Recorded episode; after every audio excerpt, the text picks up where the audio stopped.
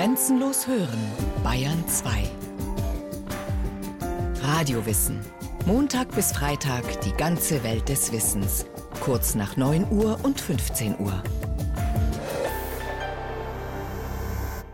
Nebenan war die Klasse für Architektur. Und da bin ich schon von Anfang an immer drinnen gesteckt. Mich hat das ungeheuer fasziniert, dass man auf dem Papier sich etwas ausdenkt, zweidimensional, was dann dreidimensional wirklich Einfluss hat auf das Leben der Menschen. Ob sie froh und glücklich sind, ob sie sich wohlfühlen in ihren vier Wänden oder unglücklich, das hängt doch davon ab. Margarete Schütte-Lihotzky erinnert sich an den Beginn ihrer Karriere. Sie ist die erste Frau in Österreich, die an der Wiener Kunstgewerbeschule Architektur studiert. Von 1915 bis 1919 und die diesen Beruf später auch ausübt. Von Anfang an ist es ihr Credo, den Bedürfnissen der Menschen, für die sie baut, gerecht zu werden. Margarete Schütte-Lihotzky ist Zeit ihres Lebens eine Ausnahme. Die dunkelhaarige, schmale Frau mit hellwachem Blick führt nicht nur ein außergewöhnliches Leben, ihr Leben dauert auch außergewöhnlich lang. Vom 23. Januar 1897 bis zum 18. Januar 2000. Karin Zogmeier, Herausgeberin der autobiografischen Schriften aus dem Nachlass. Was sie einfach so auszeichnet, das war ihre Lebensfreude. Also sie ist ja knapp 103 Jahre alt geworden, hat in ihrem 100. Geburtstag zum Beispiel mit dem Wiener Bürgermeister einen Walzer getanzt. So einen Lebenslauf hinzulegen, obwohl sie ein sehr kränkliches Kind war, wo die Eltern schon Bedenken hatten, dass sie überhaupt in die Schule gehen soll. Also man hat sie ein Jahr aus der Schule herausgenommen, weil man gemeint hat, für dieses kränkliche Kind ist das irgendwie zu anstrengend. Dann war sie ja einige Jahre eingesperrt im Krieg, weil sie für den Widerstand tätig war, unter auch widrigsten Bedingungen.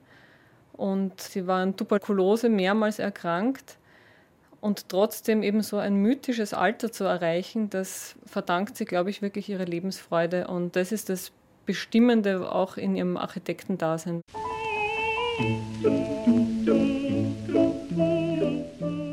Margarete Lihotzky, wie sie damals noch heißt, wächst in bürgerlichen Verhältnissen auf. Der Vater ist ein liberaler Staatsbeamter, die Mutter eine belesene Frau, die sich sozial engagiert. Der Großvater mütterlicherseits, Rudolf Bode, ist Direktor der ersten Wiener Baugesellschaft. Den Lehrern fällt das außergewöhnliche Zeichentalent des Mädchens auf.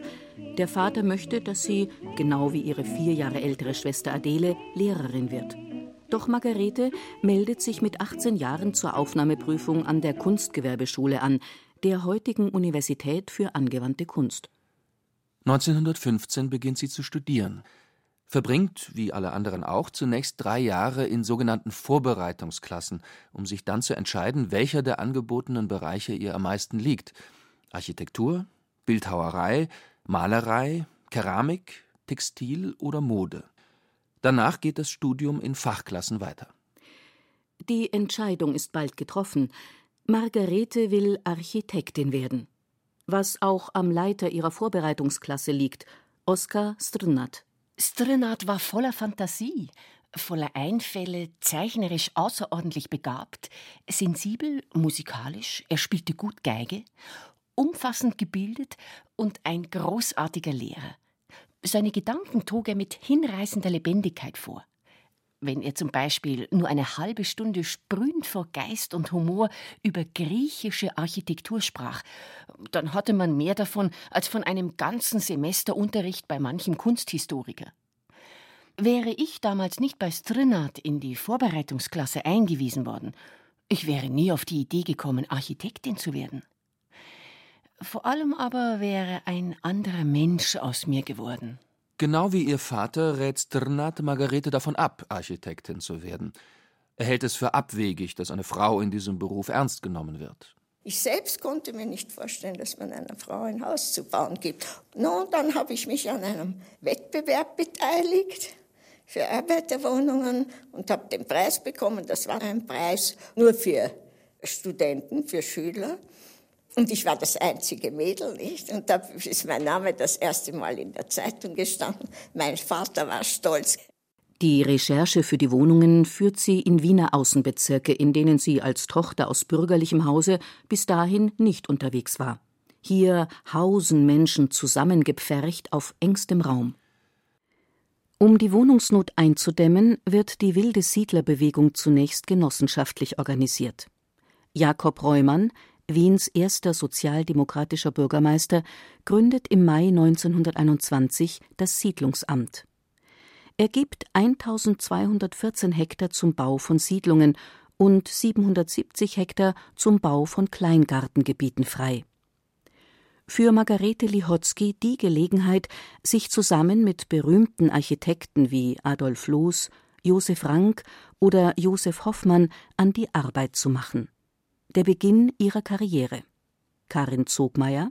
Sie hat eigentlich gleich nach dem Studium öffentliche Aufträge bekommen. Also sie war sehr eng mit Los. Sie hat mit Hoffmann, also sie haben ein großes Gemeinschaftsprojekt in Winarski-Hof geplant und da war sie als Mitte 20-Jährige wirklich mit den größten Architekten damals gemeinsam im Team. Also Karriere kann man das wirklich von Anfang an nennen.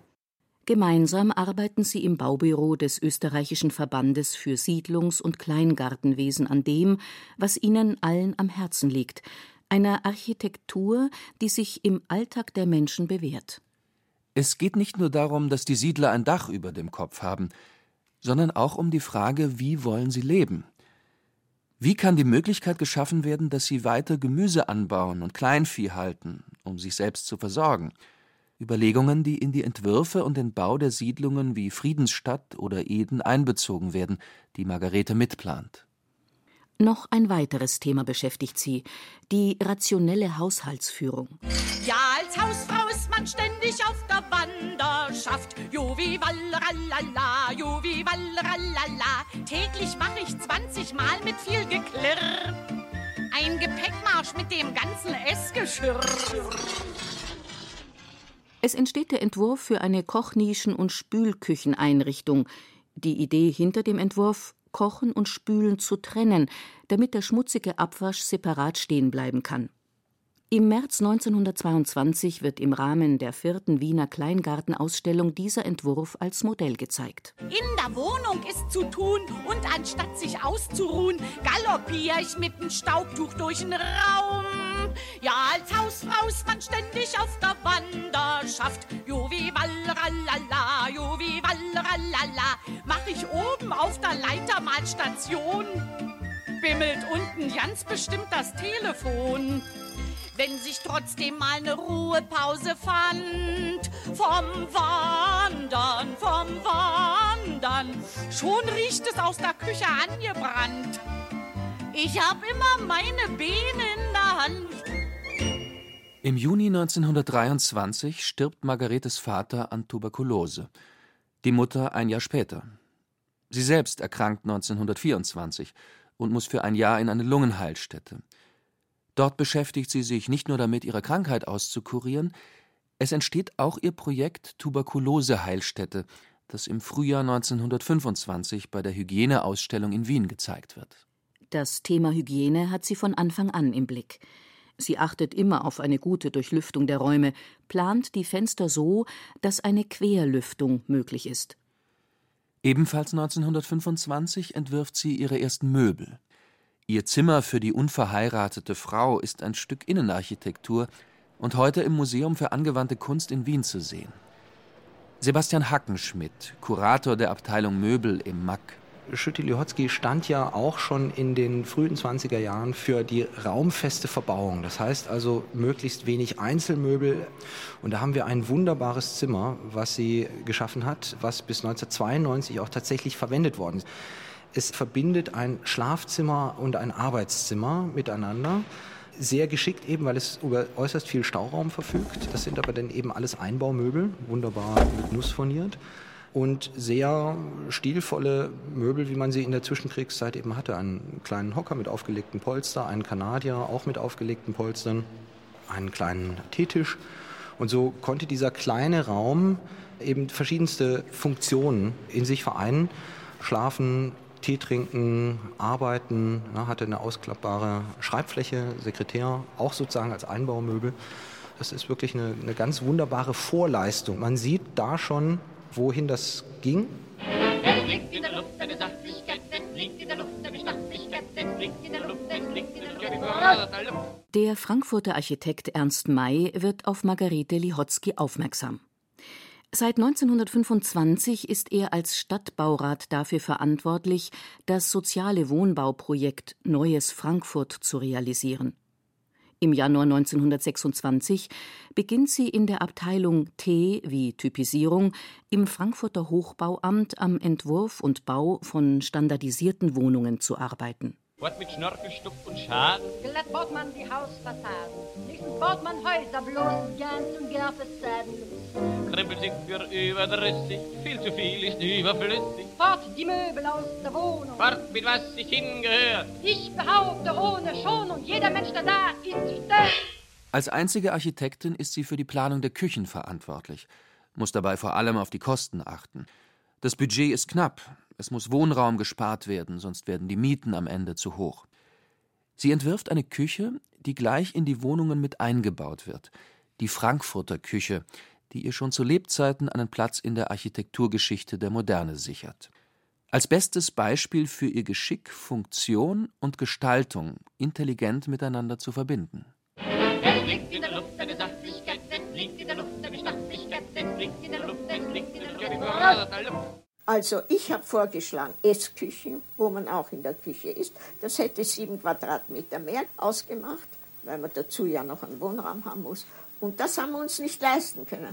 Dadurch sind wir zu der sogenannten Frankfurter Küche gekommen und ich habe nachgewiesen, dass wir diese Küche kleiner machen können, damit die Frau nicht in einem großen Raum herumrennen muss. Und für die Ersparnis, für dieses ersparte Geld können wir dies vollkommen einrichten und können den Frauen wirklich eine Einrichtung schaffen, die ihnen Arbeit spart. Die ersten Frankfurter Küchen werden ab Herbst 1926 in den Siedlungen Bruchfellstraße, Braunheim und Ginnheim eingebaut. Insgesamt werden rund 10.000 Exemplare der Standardküche in die Wohnungen des neuen Frankfurt integriert. Und dann drückst du auf ein Knöpfchen, dann geht alles, alles, alles ganz allein. Ja, dann drückst du auf ein Knöpfchen und dann schaltet sich der Strom von selber ein. In der Frankfurter Küche ist jedes Detail bedacht. Um die Arbeitszeit der Frauen vor allem der berufstätigen Frauen, zu verkürzen. Denn Margarete Lichotzky ist überzeugt, dass Frauen zunehmend berufstätig sein werden. Die Küche, 6,5 Quadratmeter klein, ist so konzipiert, dass jeder unnötige Schritt, jeder unnötige Handgriff vermieden wird. Die Zeitersparnis hat sie vorher mit der Stoppuhr getestet. Sie orientiert sich dabei an Vorbildern, die es bereits zur Rationalisierung des Haushalts gibt. Sebastian Hackenschmidt, es ist ja dann auch eine Entscheidung zu sagen, es ist keine Wohnküche, sondern es ist eine reine Arbeitsküche. Also fast wie so eine Art modernes Laboratorium. Und das zu dieser Zeit natürlich auch dieses ganze neue Bauen mit neuen Vorstellungen von Hygiene und Sauberkeit und Licht und Luft einherging, hat auch eine Auswirkung gehabt. Schütte-Lihotzkys große Leistung war wahrscheinlich, dass sie die ganzen Vorarbeiten, die es schon gab, und da kann man durchaus dazu zählen, die Speisewagenküchen, die in amerikanischen und deutschen Zügen schon funktionierten, wo auf engstem Raum für 100 Leute gekocht werden konnte. Also, dass sie diese ganzen Überlegungen gebündelt hat und aus diesen Vorarbeiten einen funktional und formal gültigen Entwurf gemacht hat, darin besteht die große Leistung der Frankfurter Küche, würde ich sehen. Ebenfalls um Kosten zu sparen, lässt sie die Küchenmöbel teilweise industriell fertigen. Etwa die Einbauspüle aus Metall, die Vorratsschubladen aus Aluminium oder die Arbeitsfläche aus Linoleum. Als Material für den Arbeitstisch wählt sie Buchenholz, weil sich das am leichtesten reinigen lässt. Ein Bügelbrett ist neben dem Arbeitstisch an der Wand angebracht und lässt sich herunterklappen. Für das Wiener Mack wird 1990 ein originalgetreuer Nachbau angefertigt, der bis heute zu besichtigen ist. Die Frankfurter Küche ist zwar das Werk, das Margarete Schütte-Lihotzky schlagartig als Architektin berühmt macht, aber eigentlich liegt ihr ein anderes Projekt viel mehr am Herzen. Sie will Kleinstwohnungen für die vielen berufstätigen Frauen bauen, deren Männer im Krieg gefallen sind. Nach dem Ersten Weltkrieg waren also eine Menge Frauen alleinstehend und haben schreckliche Wohnverhältnisse, obwohl Frankfurt äh, ja eine reiche Stadt war, verhältnismäßig in Deutschland haben diese Frauen schrecklich gewohnt, weil sie ja viel weniger verdient haben wie die Männer. Und da haben die weiblichen Gemeinderätinnen in Frankfurt haben gesagt, das war schon bewilligt, ein Ledigenheim für Frauen. Und da habe ich mich dagegen gewehrt, weil ich gesagt habe, das ist schrecklich, so ein Ledigenheim. Machen wir doch im obersten Geschoss von unseren Wohnbauten Wohnelemente für berufstätige Frauen mit zentralen Dienstleistungen, damit man ihr Leben erleichtert, dass sie aus einer Zentralküche was haben können, dass eine Frau eine für zehn vielleicht die Zimmer aufräumt und so weiter. Und das ist mein Vorschlag gewesen. Doch der Vorschlag kann nicht realisiert werden. Die Wirtschaftskrise stoppt das Projekt Neues Frankfurt. 1930 wird es aus finanziellen Gründen für beendet erklärt. Wohin jetzt? Zusammen mit Wilhelm Schütte, mit dem sie seit drei Jahren verheiratet ist, folgt sie Ernst May und seinem Team nach Moskau. Dort wartet Arbeit. Architekten und Stadtplaner sollen sich von Moskau aus am Aufbau der neuen Städte der sowjetischen Schwerindustrie beteiligen. Margarete Schütte-Lihotzky geht mit. Unter der Bedingung, dass sie keine Küchen mehr bauen muss. Fortan ist sie dafür zuständig, unter anderem im Ural Kindertagesstätten zu bauen. Da war nichts, nur Steppe. Zum Beispiel Magnitogorsk, da war ein riesiger Erzberg aber zwei Jahre bevor ich dort war, ist nicht einmal noch eine Telegrafenstange dort gestanden. Und wie ich dort war, haben 80.000 Menschen da gewohnt. Aber wie? Ich meine, noch in Erdhütten und in Baracken. Ich selbst habe in der Ausländerbaracke gewohnt. Da ist in der Steppe eine Großstadt entstanden in ein paar Jahren. Das war ja ein riesiger Aufbau. Und wir waren extra dazu hingeholt, weil die Sowjetunion hatte ja viel zu wenig Architekten für den Aufbau der neuen Städte der Schwerindustrie. Das war unsere Aufgabe. Und in diesen Städten habe ich überall die Kinderanstalten gemacht. Sieben Jahre arbeiten die Schüttes in der Sowjetunion. Dann werden 1937 ihre Visa nicht verlängert. Zurück ins nationalsozialistische Deutschland können sie aus politischen Gründen nicht. Margarete ist Kommunistin. Sie flüchten nach Paris, wo sie erste Kontakte zur Widerstandsbewegung aufnehmen. Noch im selben Jahr holt sie der deutsche Architekt Bruno Taut in die Türkei, die für die Modernisierung des Landes dringend Architekten sucht. Taut, dem die Nationalsozialisten als Kulturbolschewisten die Professur entzogen haben, lehrt seit 1936 in Istanbul an der Akademie der Künste. Margarete Schütte-Lihotzky arbeitet also für das türkische Kulturministerium und beginnt gleichzeitig, sich aktiv im österreichischen Widerstand zu engagieren, als Kurier fährt sie nach Wien. Da habe ich mich gemeldet, dass ich doch geeignet war, eine Verbindung mit herinnen zu schaffen, weil ich keine Emigrantin war, keine Jüdin war. Also ich war nicht belastet und habe da etwa einen Monat gearbeitet und bin einen Tag vor meiner Abreise, ich habe mir gerade mein Billett gekauft, um wieder nach Istanbul zu fahren, bin ich verhaftet worden. Die Gestapo wollte mich natürlich nicht mehr hinauslassen. Das war ja ein organisierter Widerstand mit sehr hohen Strafen. Und bei mir war also Tod beantragt, aber er ist nicht ausgesprochen worden. Sie entgeht dem Todesurteil. Ihr Mann hat ein Schreiben verfasst, in dem er erklärt, sie werde dringend in Istanbul gebraucht, um Gewerbeschulen für Frauen zu bauen, und hat es mit amtlichen Stempeln versehen. Nur wegen dieses Briefes, da ist sie sich als alte Frau sicher, wird sie begnadigt und zu 15 Jahren Zuchthaus im Frauengefängnis Eichach in Bayern verurteilt. Nach vier Jahren wird sie im April 1945 von kanadischen Soldaten befreit. Der Krieg ist vorbei. Doch die Nachkriegsjahre der Architektin in Wien gestalten sich keineswegs so erfolgreich wie die Jahre vor dem Zweiten Weltkrieg. Weil ich boykottiert worden bin. Weil ich nicht ganz in das Schema gepasst habe politisch. Und dadurch habe ich eigentlich nicht gebaut. Aber ich bin dabei nicht verhungert. Ich habe Ausstellungen gemacht. Ich habe immer irgendetwas gemacht. Ich habe auch ein halbes Jahr in der DDR gearbeitet, drei Monate in Kuba. Alles über Kinderanstalten, nicht wahr?